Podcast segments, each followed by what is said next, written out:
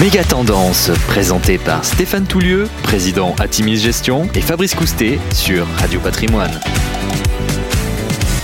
Bonjour, bienvenue à tous, bienvenue dans ce nouveau numéro de Méga Tendance. Je suis avec Stéphane Toulieu. Bonjour Stéphane. Bonjour Fabrice. Le président d'Atimis Gestion qui, une fois de plus, revient de New York.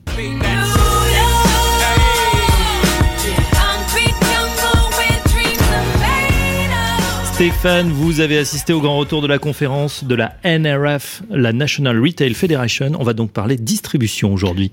Oui, Fabrice, c'était un grand plaisir de retrouver la grande convention du retail US en présentiel cette fois-ci, après deux ans d'absence. Alors d'accord, il y avait beaucoup moins de monde et quelques interventions ont lieu à distance, mais l'édition 2022 dans un Javits Center de New York refait à neuf est une grande réussite compte tenu du contexte Covid Omicron. Alors justement, on est dans un environnement, on va dire, difficile. Est-ce que la distribution aux États-Unis est en bonne santé?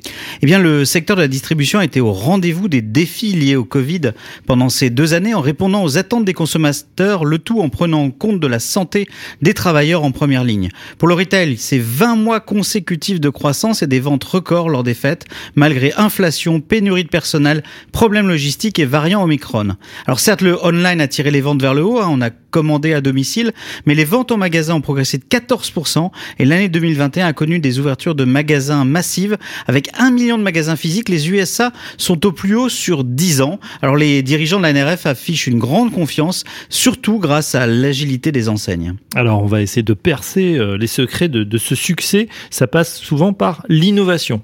Oui, alors de nouvelles tendances ont accéléré leur déploiement. Le BOPIS, Buy in Line, Pick Up in Store, qu'on a traduit euh, royalement en France par Click and Collect. Mmh. L'adoption du sans contact, la moitié des clients euh, ont déjà testé le self-checkout.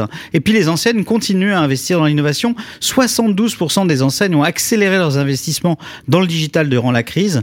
L'investissement dans la logistique est un facteur clé de succès pendant la crise, euh, en rapprochant notamment le stock des clients. Hein. Et puis dans le centre-ville, eh bien la promesse de livraison retrait en 15 minutes est un challenge, mais c'est ce qui se passe dans les centres-villes, d'où l'apparition de plein de petits magasins. On appelle ça d'ailleurs des dark stores, des magasins où on va juste chercher sa commande. Mmh. Et puis l'automatisation, évidemment, est au cœur de la logistique. Alors la, la compétitivité et l'efficacité restent des moteurs forts du secteur de la distribution. Comme le rappelle le patron de Walmart USA, la fidélité dans la distribution, c'est l'absence de quelque chose de mieux ailleurs. Ah voilà qui est bien dit. Alors en cette pénurie, euh, en cette période de pénurie, pardon. Alors là, je refais. En cette période de pénurie de main-d'œuvre, les salariés, on dirait, prennent le pouvoir.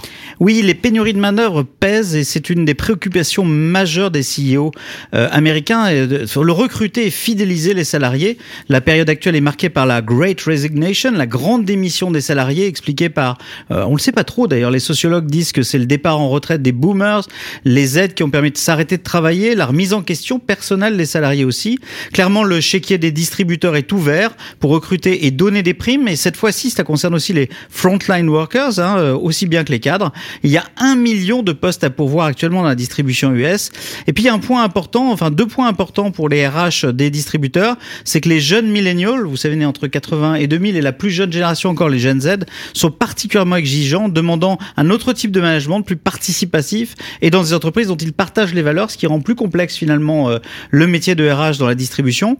Et puis un point important, c'est aussi la diversité. Hein, depuis l'assassinat de George Floyd, eh bien, il y a une vraie prise de conscience de la problématique finalement de, moindre euh, chance donnée aux minorités. Eh bien, euh, j'ai eu la chance d'écouter l'ancien CEO d'American Express, Ken Chenault, ou Marvin Ellison, le patron de Loves, qui sont très proactifs pour l'intégration et la promotion des Afro-Américains et des minorités à des postes de cadre supérieurs euh, dans les grandes enseignes américaines. Et puis il y a quelque chose qui change la donne, c'est évidemment le, le work from home, le travail à domicile. Hein. Oui, euh, la quasi-totalité des, des salariés ont testé le télétravail, en tout cas ceux qui travaillaient entre guillemets au bureau et ne souhaitent pas retourner au bureau à plein temps. C'est une étude de WD Partners. Et, euh, et la conséquence, c'est une accélération des ventes en ligne, certes, mais aussi le succès de ces magasins de proximité, à la fois des enseignes très locales, mais aussi ces dark stores, hein, ces magasins par exemple de Target, qui servent principalement à aller chercher ce qu'on a commandé en ligne. Le travail euh, le télétravail, ça fait aussi émerger de nouvelles habitudes de consommation. Évidemment, les vêtements, l'athléisure, on met un survêtement au lieu de s'acheter un costume, ça fait moins d'argent à dépenser chez le teinturier. L'aménagement de la maison, on, qui est devenu finalement un refuge quand il y a une nouvelle vague de Covid, une école, parce que les enfants restent à la maison, et puis un bureau, euh, et puis des repas préparés plus souvent à la maison. C'est autant de changements à fort euh, impact pour les distributeurs. Alors tous les euh, intervenants sont d'accord pour dire que même si le retour au bureau interviendra majoritairement post-Omicron, une partie des salariés qui reste à définir, mais significative, continuera le travail à distance. On parle ESG, euh, là aussi on, a, on voit une approche assez pragmatique. Oui, alors en, Europe, il y a beaucoup de sociétés qui prétendent, qui sont emparées du thème climat en prétendant sauver le monde. Alors l'approche américaine, on va reconnaître le côté beaucoup plus pragmatique, effectivement. Les clients les salariés demandent de l'ESG. Si vous ne leur en fournissez pas, eh ben vous disparaîtrez. C'est le message générique de plusieurs distributeurs. Alors il y a beaucoup de travail sur les emballages, le recyclage, l'énergie. Les initiatives sont multiples, mais c'est vrai que on semble que l'Europe est très en avance sur le sujet D'ailleurs, j'ai écouté une conférence du patron d'IKEA USA euh, qui avait vraiment euh, plusieurs longueurs d'avance en matière euh, de gestion de l'environnement dans la distribution. Ceci étant dit, ce qui est intéressant, c'est que le CEO d'IBM, qui était là en tant que prestataire du monde de la distribution, il avoue que la réglementation européenne servira peut-être de catalyseur, comme cela a été le cas avec GDPR dans le domaine du digital. C'est la protection des données. Des données, exactement. On parle aussi bien évidemment de, du sujet qui anime en tout cas les marchés euh, financiers et puis même le portefeuille de tout un chacun, c'est l'inflation. Alors l'inflation, c'est le problème numéro un des Américains actuellement, euh, principalement parce que le prix à la pompe euh, a explosé, évidemment, mais aussi le prix des, des denrées et des, des, matières premières en général, avec toute la chaîne de valeur qui est impactée. Alors la plupart des intervenants misent sur une inflation transitoire du côté des matières premières. Ceci étant dit, l'inflation des salaires, on revient sur ce sujet des salaires qui est plus durable. Alors les, les enseignes essayent de proposer des solutions alternatives aux clients, des marques distributeurs à moindre prix, des nouveaux formats, des prix d'entrée. Et puis il y a un autre sujet, c'est la, la, logistique. Hein. On n'est pas sorti du problème. Euh, Omicron a remis une louche, ça a été un peu le Grinch, hein, ce, mm. ce, méchant euh, individu qui gâche les fêtes de fin d'année. Alors tous euh, s'accordent sur une résorption de ces problèmes de supply chain en cours d'année, mais l'arrivée d'Omicron en Chine, la fermeture des ports remettent la pression. les distributeurs doivent donc faire preuve de plus d'agilité, de, de transparence sur la situation, notamment en matière de délai accru et puis ils utilisent bah, de nouveaux ports d'entrée, et pas seulement Los Angeles. Ils diversifient leurs sources d'approvisionnement. La gestion des stocks est améliorée avec une meilleure connaissance de la des produits. Et puis il y a un point aussi qu'il faut reconnaître, c'est que les distributeurs ont beaucoup surcommandé de peur de pénurie, donc on risque d'avoir un effet euh, stockage euh, à suivre pour les prochains mois. En tout cas, il y a un secteur qui résiste bel et bien, c'est celui du luxe. Oui, alors j'ai écouté plusieurs intervenants, Nordstrom, euh, le, le, CEO de Ralph Lauren, du reste qui est français, Tom Brown, qui est une marque qui est en train de bien décoller aux États-Unis, euh, Tmall, qui est euh, la plateforme d'Alibaba spécialisée dans le luxe. Mais les acteurs du luxe affichent une très belle sérénité. Nordstrom et Ralph Lauren ont envie de clairement monter en gamme. Hein. Le test du pricing power est en cours, et la capacité à répercuter les mm. prix auprès des distributeurs. Euh, ça, c'est vraiment un élément très très important et notable. Les promotions disparaissent. On on veut vraiment faire du luxe.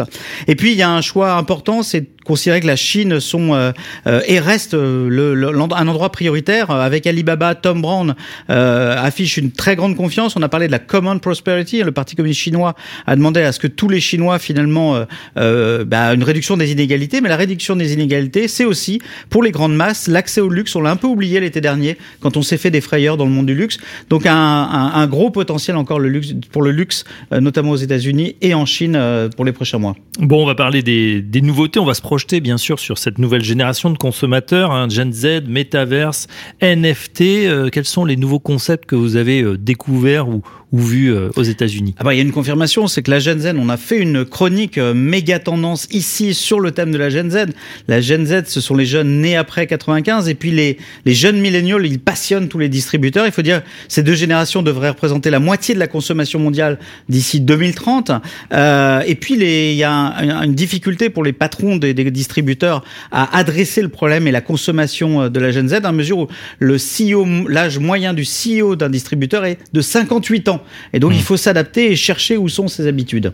Pas évident. Alors, on avait évidemment euh, consacré, vous l'avez dit, un podcast à retrouver, bien évidemment, sur les antennes de Radio Patrimoine. Euh, ces Gen Z ou ces jeunes millennials, quelles sont leurs principales caractéristiques On les rappelle? Alors, on, revient sur cette volonté d'acheter, de, va être attaché à l'ESG, hein, mais c'est une génération qui a envie de partager les valeurs des marques qu'elle fréquente ou qu'elle consomme.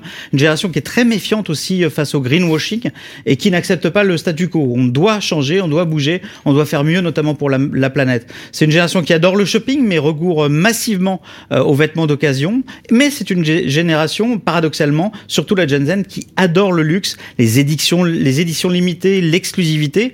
Elle est influencée principalement par des réseaux sociaux qui lui sont propres, les jeux vidéo comme Fortnite, Minecraft, les réseaux sociaux comme Roblox ou TikTok. TikTok fait un malheur aux États-Unis. Et puis c'est une génération qui achète directement à partir de TikTok, Roblox ou Instagram, d'où un nouveau concept qui est celui au-delà du e-commerce, le alt-commerce, qui est le successeur donc du e-commerce. Et je voudrais juste donner un chiffre. La consommation directe via TikTok est supérieure au PIB de l'Islande. Bon, incroyable, mais vrai. On parle également du métaverse de plus en plus. Ah oui, alors le métaverse, c'est ce monde virtuel que certains appellent déjà le futur Internet. Il attire de nombreuses initiatives de grandes marques comme Nike, Adidas, Dolce Gabbana, Ralph Lauren. On va y compris, on le voit dans le luxe sur le métaverse. Les initiatives de Facebook devenues Meta sont suivies de près. Hein. Il y a eu un rebond des ventes de casques Oculus euh, fin 2021. Et puis Roblox est considéré un peu comme la darling du métaverse, notamment chez les plus jeunes actuellement. La plupart des intervenants avouent qu'on ne sait pas trop où on va, mais ils ne veulent pas rater le futur Internet. Donc il y a un vrai pragmatisme de la part des opérateurs. Nous, des opérations qui parfois semblent excessives, comme l'achat à vil prix de terrains ou de magasins dans le virtuel, dans le métaverse, pour des sommes déjà, euh, euh, oui, considérables. Alors il y a un nouveau concept que je voulais partager, parce qu'on parle de méga tendance, donc faut après donner quelques infos pour pouvoir briller lors des dîners en ville, briller en société. C'est le nouveau concept du direct ou avatar. On a un avatar dans le métaverse. Alors, eh bien, il s'agit de l'habiller. Donc Gucci a fait un tabac avec une opération de 15 jours, le Gucci Garden, en mai 2021, où on a pu acheter pour ces avatars ben, des vêtements Gucci à un prix aussi extrêmement élevé. Euh, c'est vraiment le, cette nouvelle engouement est tout à fait spectaculaire. Et puis du côté des NFT, hein, c'est non-fungible tokens, hein, c'est les initiatives pullulent justifiées par l'effet rareté des œuvres produits proposés. Pour faire simple, le digital c'était l'abondance, on avait accès à tout. Le NFT, bah, c'est la rareté, hein, on identifie un produit unique et euh, cette rareté à un prix. C'est ce que disent les consultants. Alors on verra, on suivra, on verra de quoi est fait l'avenir. Mais les grandes marques, notamment dans le luxe, se positionnent déjà dans cet univers. Vous voyez Fabrice, eh bien dans le monde de la distribution, l'avenir a à peine commencé. Merci Stéphane de nous faire partager justement ces nouvelles tendances made in USA et à très bientôt pour une nouvelle chronique. Merci Fabrice. Méga Tendance, présenté par Stéphane Toulieu, président Atimis Gestion, et Fabrice Coustet sur Radio Patrimoine.